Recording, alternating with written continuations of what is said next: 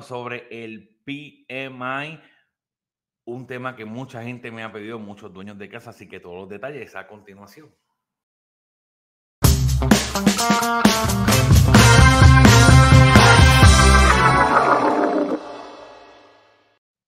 Muy, muy buenas noches, bienvenidos a ¿Y tu casa para cuando Te saluda tu realtor y amigo Michael Cruz, contento de que poder estar una vez más aquí compartiendo esta información con usted. Por favor, comparta este video si usted es dueño de casa o si usted conoce a alguien, tiene algún familiar que sea dueño de casa, dígale que sintonice eh, ¿Y tu casa para cuándo? Porque tenemos información muy importante y vamos a hablar específicamente sobre los préstamos convencionales y el PMI. Me acompaña como siempre mi compañera Joana Lee, nuestra long oficial de confianza. Joana, buenas noches. Hola, buenas noches. Bien contenta de estar aquí nuevamente y poder brindar esta información. Joana, tengo un cliente amigo que se llama Ramón. Ramón me dice, Michael, por favor, ¿cuándo vas a hablar del PMI? Michael, ¿cuándo vas a hablar del PMI? Pues mira, Ramón, hoy vamos a hablar del PMI. Así que ¿Qué es el famoso PMI? ¿Por qué la gente le tiene tanto miedo al PMI, si se pudiera decir así? ¿Qué es el PMI, Joana? Vamos a comenzar por ahí. Mira, el PMI, ¿verdad? Es Private Mortgage Insurance, es un seguro hipotecario privado y el PMI se usa en todos los préstamos convencionales. Préstamos convencionales, convencionales nada más son los que usan el PMI, ¿ok? Cuando usamos este seguro hipotecario? Lo usamos cuando el, cuando el banco le presta a la persona, al cliente comprador, o, o ¿verdad? si ya es dueño de una propiedad y está refinanciando, cuando nos vamos a exceder de un 80% del valor de la propiedad, automáticamente tenemos que esto incorporar lo que es el PMI, el seguro hipotecario privado. O sea, o sea préstamos convencionales nada más. Ok. son préstamos convencionales, la persona, para que estén claros y, y, aquellas personas que están pensando comprar, que nos están viendo y siempre nos sintonizan, para que estemos claros y no se confundan. Si usted quiere dar un, eh, utilizar un préstamo convencional y usted califica para el préstamo convencional y usted quiere dar un 20% de down payment, pues usted no pagaría ese PMI porque está financiando el 80 o menos. Si usted, como mayoría de las personas, pueden colocar un, si es primer comprador, un 3% de down payment, entonces usted, como está financiando el 97%, entonces usted pagaría el PMI. Y quiero hacer la salvedad de que todavía en el pasado mucha gente pensaba que si no tenía el 20% no podía comprar, ¿verdad? Usted sí puede comprar. Lo único es que el préstamo, pues, por financiarle un poco más de dinero de lo usual, le va le va a cobrar este, este famoso PMI. ¿A quién protege el PMI o este seguro? ¿A quién protege? Mira, el, el PMI, este seguro hipotecario, a quien único va a proteger es al banco. Y, el, y este seguro se aplica por el riesgo del préstamo, ¿verdad? Del inversionista, ya sea Fannie Mae, Freddie Mac, por el riesgo de haberse excedido de ese 80%. ¿Ok? Entonces, hay diferentes formas que se puede trabajar el seguro hipotecario. Todo va a depender, obviamente, ¿verdad?, de la necesidad de la persona. Esto, por ejemplo, si yo estoy comprando una propiedad, eh, yo puedo y voy a dar, obviamente, menos del 20% y tengo que aplicar este seguro hipotecario privado. Esto, yo puedo, número uno, que es lo más, lo más, lo más que se ve, número uno, lo puedo incluir en la mensualidad. Y esto va a ser un por ciento establecido y entonces me lo van a aplicar en el pago mensual. ¿Ok? Esa sería la primera opción. Eh, la segunda opción pudiese ser, ¿verdad? Si para una persona que a lo mejor tiene el dinero para hacerlo, esto puedo pagar un por ciento también establecido y voy a hablar, ¿verdad? Eh, en qué se basa ese por ciento. Esto lo puedo pagar en su totalidad para evitarlo en la mensualidad. Puedo pagar el PMI de cantazo, one time, ¿ok? Y la otra forma que lo puedo hacer sería dividiéndolo. Puedo igual pagar una parte del seguro y entonces puedo pagar la diferencia en la mensualidad.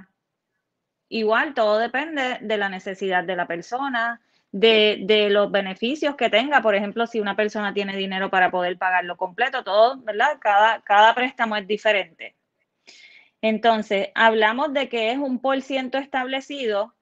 Eh, ese por ciento de lo que va a pagar la persona, ¿verdad? Ya sea si es, por ejemplo, en la mensualidad, pudiera ser, digamos, maybe de un punto cinco por ciento a un 1%, depende de, los factores del préstamo.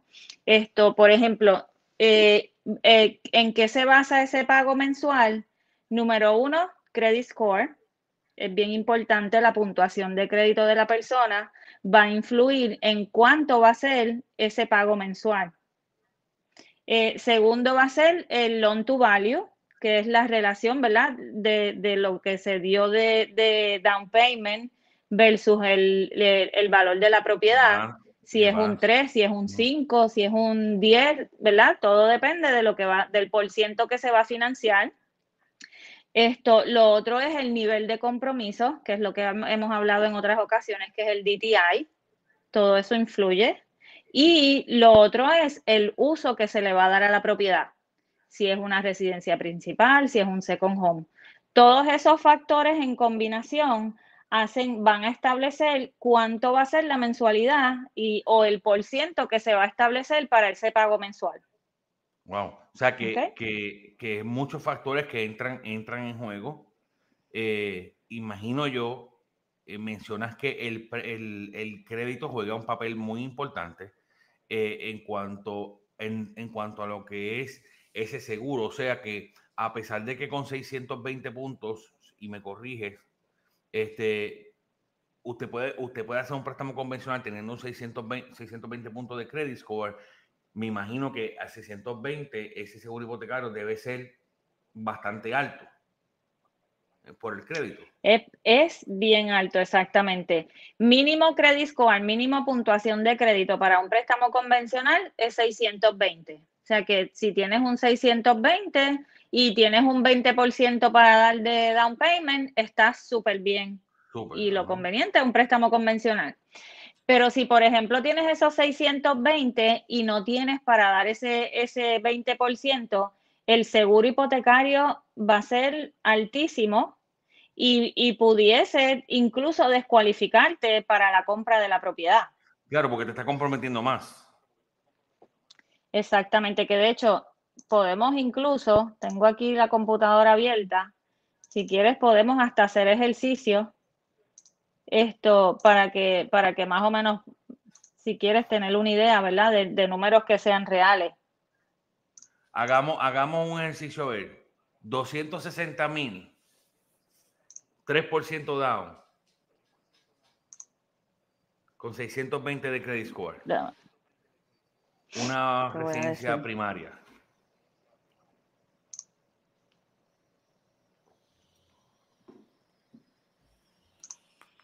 Voy a hacer un ejercicio con una de las compañías. Hay diferentes compañías para estos seguros. Esto, por ejemplo, voy a hacer el ejercicio con la que es MIG, que es una de las más, de las más que se utilizan, que se llama MIG. MGIC, perdóname, que es Magic. ¿Ok? Y entonces aquí yo le voy a decir al sistema, por ejemplo, si me voy con un 97%, ¿verdad? vamos, y vamos a decir que Exacto. Vamos a decir que es 200 qué? 260. El precio de venta. Correcto. Eso quiere decir que si el precio de venta son 260, el 97%, que es lo que va a financiar, son 252 mil 200. ¿Ok? Ese sería, el, ese sería el, préstamo. La cantidad del préstamo. Y vamos a decir que es una compra y vamos a poner que el zip code donde yo estoy, 33578. ¿Ok?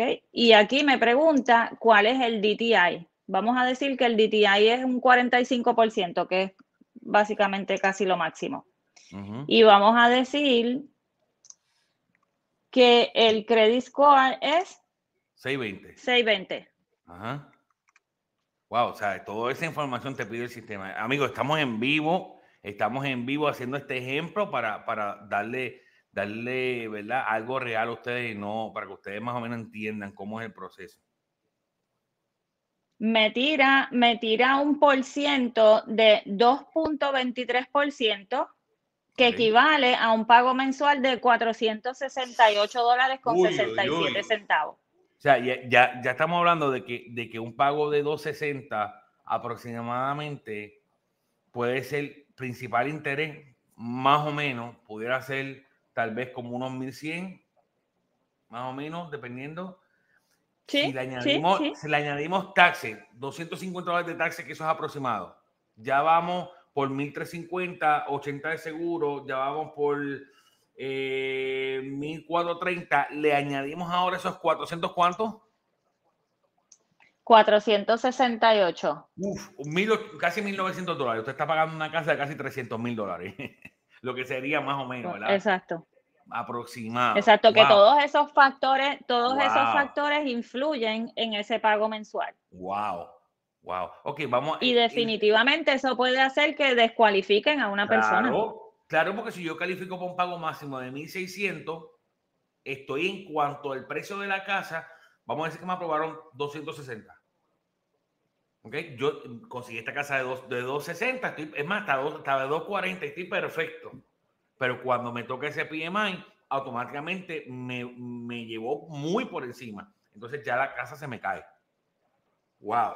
Voy a hacer, voy a hacer un paréntesis ahí, voy a hacer un paréntesis que es por eso, por eso es que tú ves que esto, cuando, y verdad, es la situación que tenemos ahora mismo, salen a buscar una propiedad con un cliente, esto, ves que entonces la propiedad solamente quieren convencional y entonces el cliente comprador se frustra porque dice, pero ¿por qué yo no puedo ser un convencional? Y a lo mejor esta es la razón por la que un cliente con una puntuación de crédito eh, no bajita, sino, ¿verdad? Porque es aceptable, 620 es aceptable para un préstamo eh, hipotecario, pero esta es la razón por la que no puede ser un convencional. Claro, en, en estos días sometimos una oferta y el, y el realtor me llama y me dice, mira, tu oferta me parece excelente, solamente me gustaría que fuera convencional. Y le digo, si, eh, yo hago una oferta, si, si yo cambio convencional, el, el, el PMI me mata, me mata el, el, el DIO. Le dije yo mismo que yo entiendo.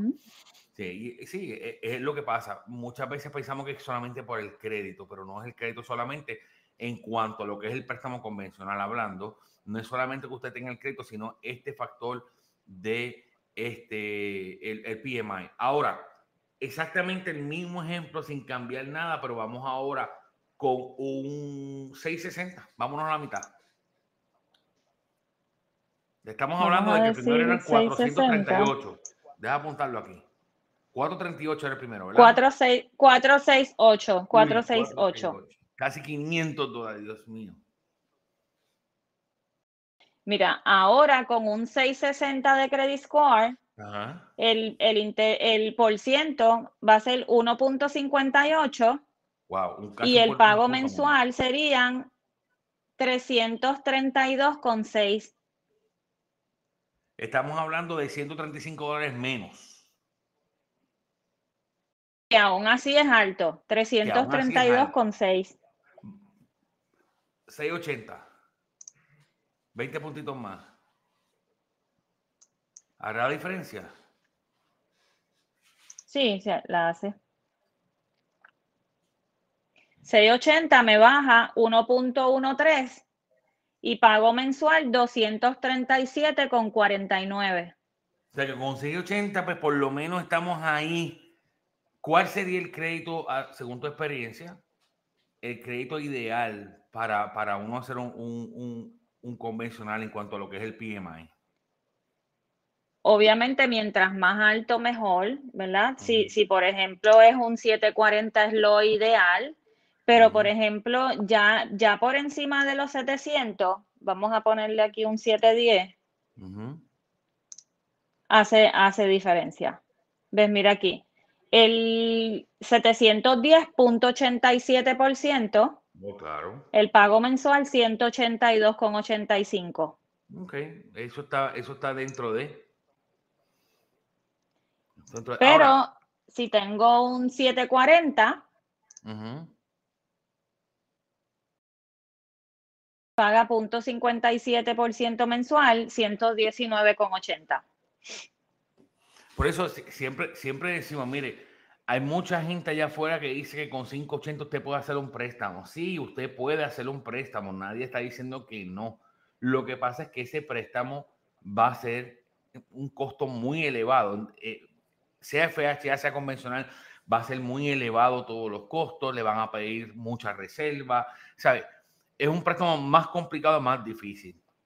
¿Ok? No es que no se pueda hacer, sí se puede hacer, pero lo ideal es que usted se prepare, mire, tome el tiempo de prepararse, tome el tiempo de trabajar su crédito. Si usted quiere comprar casa, debe de comenzar al menos unos 6, 8 meses antes de la fecha de que usted quiere comprar su casa. Debe comenzar a prepararse, a orientarse para que a la, hora de hacer ese préstamo usted, usted haga el mejor negocio posible. Siempre hay tiempo o hay la oportunidad de refinanciar. Sí, después del sexto pago usted puede refinanciar, pero recuerde que refinanciar tiene unos gastos de cierre también. Entonces, lo ideal es que cuando usted vaya a refinanciar, usted vaya a refinanciar para quitarse el PMI, para bajar el interés y compró a estas personas que compraron hace un año, un año más de un año atrás que estén sobre un 4 o 5%, que los intereses ahora están más bajos, claro, vale la pena refinanciar, claro que sí. Pero cuando es solamente eh, porque tal vez hicimos un mal negocio y queremos refinanciar rápido, recuerden, va a tener unos gastos este, asociados, al igual que una tasación y todo eso. Así que es bien importante que... Pero, por ejemplo, mira aquí, Michael, disculpa, disculpa que te interrumpa, pa. Por ejemplo, personas que ya compraron con un préstamo esto convencional, ¿verdad? Que, que eh, su opción fue un préstamo convencional esto y tienen este seguro hipotecario. Ahora, por ejemplo, es un buen momento para que esas personas puedan evaluar eh, el valor de su propiedad y entonces que puedan considerar bajar ese seguro hipotecario o, eliminarlo por completo. Porque, por ejemplo, ahora mismo las propiedades aumentaron. Ya llevas probablemente mínimo, el banco te va a pedir que pagues el seguro hipotecario por un año. ¿Ok? So, entonces, eh, aumentó valor. Pudiera ser que hay personas que a lo mejor le han dado dinero al principal. Esto, una de las opciones pudiera ser esto, llamo a mi banco, ¿verdad? Llamo a la persona, el banco, el, el servicio de mi banco y verifico esto, si puedo hacer gestión para quitar ese seguro hipotecario privado. Hay formas de poder quitar el seguro hipotecario aún sin tener que hacer un refinanciamiento, porque si el valor de la propiedad, esto aumentó suficiente como para yo decirle al banco, mira, mi propiedad aumentó de valor o yo di una cantidad al principal y ya yo estoy en ese 80%, pudiera ser que el banco entonces hagamos una tasación, podamos presentar esa evidencia al banco y que entonces pudiera ser que me quiten el seguro hipotecario sin tener que refinanciar la propiedad. ¿Ok? O sea, Siempre... vamos, vamos, vamos, a explicar algo para ti ya, ya explicamos claramente lo que es el PMI, cómo funciona. Una última pregunta sobre el PMI antes de entrar en, en, ya como tal los que ya son dueños de su casa. Aproximadamente, ¿cuál sería el valor de, yo sé que es por por ciento, pero cuál sería un número aproximado? En el caso de los 700 de Score, ¿cuál sería un número estimado de, de cuánto vale ese seguro hipotecario si yo quisiera pagarlo completo? Eh, te voy a decir ahora mismo para tener una idea. Mira, si tú lo quieres, si tú, por ejemplo, lo quieres pagar una sola vez, y vamos a decir que tiene 700 de credit score.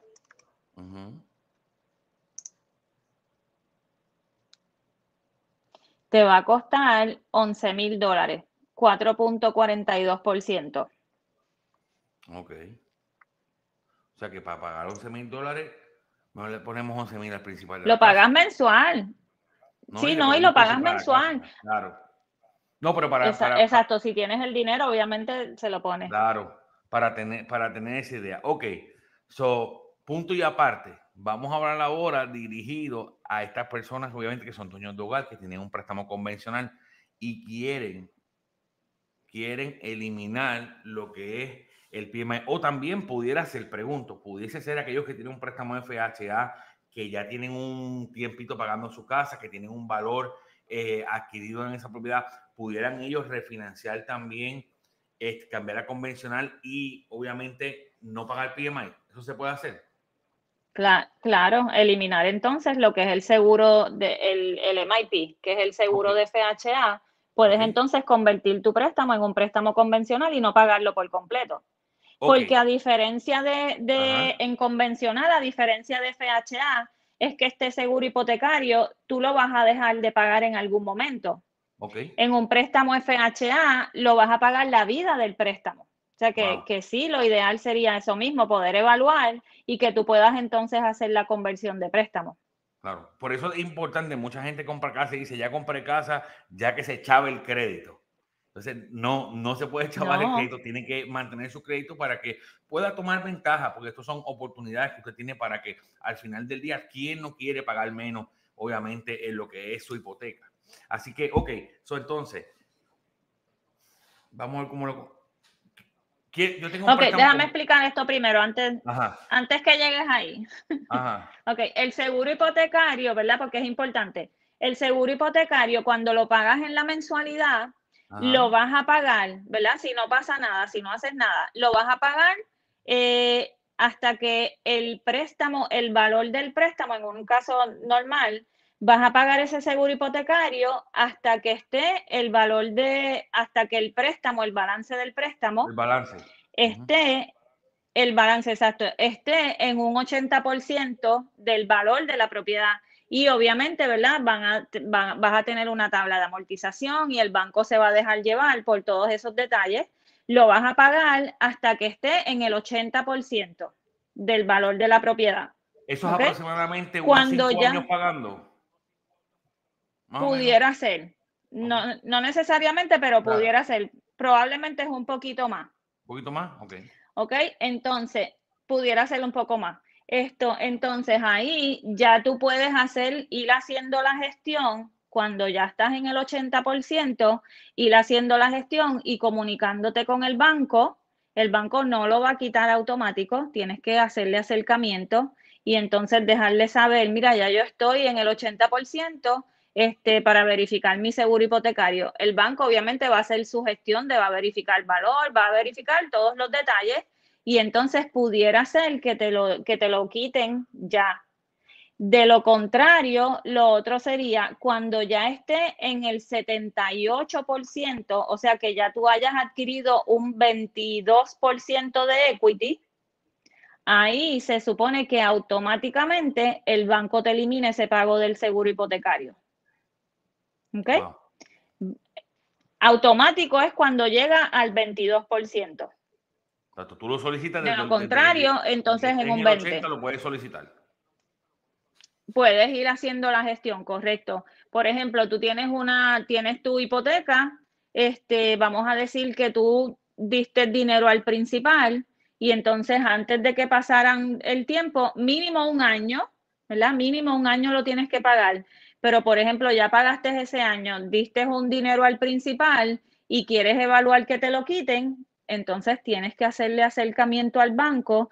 El banco nunca te lo va a quitar automático, nunca. Solo tienes que hacer acercamiento al banco para dejarle saber que entonces ya tú estás en el 80%. Si no, si no, si no quieres hacer una tasación, pues entonces el banco se va a dejar llevar por el préstamo original. ¿ok?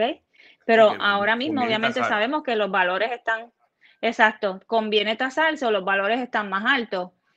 Entonces, para que te puedan quitar el seguro, ¿qué pasa? Mi recomendación, ¿verdad? Si vas a hacer la gestión, esto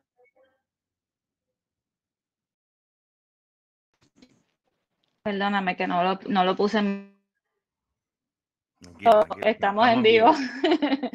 Por ejemplo, mi recomendación, si tú vas a pagar una tasación para que entonces te puedan quitar el seguro hipotecario, pues entonces tienes que pagar una tasación igual si vas a hacer un refinanciamiento, pues evalúa entonces hacer un refinanciamiento, porque entonces puedes aprovechar bajar la tasa de interés esto puedes aprovechar a lo mejor recibir un sobrante y aún así estar en el 80% y eliminar el seguro hipotecario.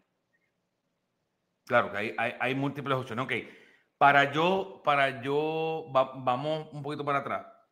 ¿Cuáles son los requisitos para yo solicitar eh, la remoción, ¿verdad? Del PMI. Me dijiste que tengo que tener un año pagando el seguro hipotecario. ¿Verdad? y, Número uno. y segundo, obviamente que debe haber, debes de estar, o tú has pagado el 20% o en una combinación entre lo que has pagado y el valor adquirido de la propiedad. ¿Correcto? Exacto, que tengas un equity, ¿verdad? Un equity por lo menos de un 20%. Un 20%, porque igual, va, eh, igual el, para que no pague el PMI, tienes que darte en el 80 o menos. Exactamente. O sea que esa gente, por ejemplo, estas personas que compraron casa tal vez, este, bueno, vamos a poner, hace un año, lleva un año ya en la propiedad, sabemos que mayoría de las propiedades han subido entre 40 y 50 mil dólares versus lo que han pagado ese año, muy probablemente pudiese ser que, que califique para, para, remover este, este PMI, ¿verdad? Este seguro y depende lo que usted está pagando mensual de ese seguro, lo que le, de acuerdo a su situación, le colocó el banco, pues eso es lo que le va a bajar el pago. Exacto. Acuérdate, acuérdate que no va a ser automático, ¿ok? Este, aunque tengas el equity, eh, hay que documentarlo, hay que documentarlo, exacto, porque se van a dejar llevar por la amortización original. Probablemente van a pedir una tasación y van a hacer una gestión, porque acuérdate que tampoco las compañías tampoco quieren, obviamente, ¿verdad? Que, que todo el mundo empiece a quitar el seguro. Claro, debo hacer, debo hacer yo como cliente en esta situación, debo enviar yo eh, un, enviar un tasador por mi cuenta o tiene que ser un tasador eh, avalado por el banco. Eh, yo haría la gestión directamente con el banco y como cada banco funciona, exacto, como cada banco funciona diferente, probablemente con un análisis del valor, ¿me entiendes? Que hay que dejarse llevar, orientarse con el banco que tiene su servicio para que entonces le digan exactamente cuáles son los pasos que tiene que seguir. Perfecto, perfecto. Ahora, yo, creo que estamos bastante, bastante claros ahí. Ya saben, amigos, deben de esperar un año y obviamente debe de haber una combinación entre el valor adquirido, lo que usted haya pagado, tiene que tener un equity o una plusvalía o un, o un balance versus, versus el costo de la casa de un 20%. Correcto. Para poder, a los 20, al, una vez usted haya pagado el 22%, que solamente debe ser 78, el banco automáticamente le remueve lo que es el PMI.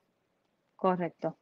Soy un cliente que compré hace 4 o 5 años con un préstamo FHA y ahora quiero, estoy buscando la manera de cómo bajar el interés y de cómo bajar también, eh, eh, obtener el pago más bajito. Muy probablemente se pueda hacer un análisis, esa persona hace un refinanciamiento, se mueve el préstamo a convencional y en ese préstamo convencional, si tiene los mismos requisitos que ya hemos hablado, que ya tiene un 20% de equity y todo eso, entonces puede, este, igual, pues tener ese, hacer ese préstamo convencional y no pagar PMI.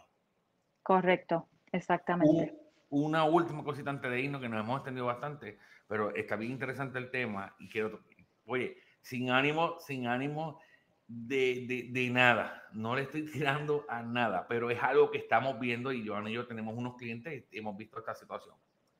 ¿Qué sucede, Joana, cuando yo quiero refinanciar, ¿verdad? Para eliminar el PMI, para bajar el interés, para lo, la razón, ¿verdad? Que, sea.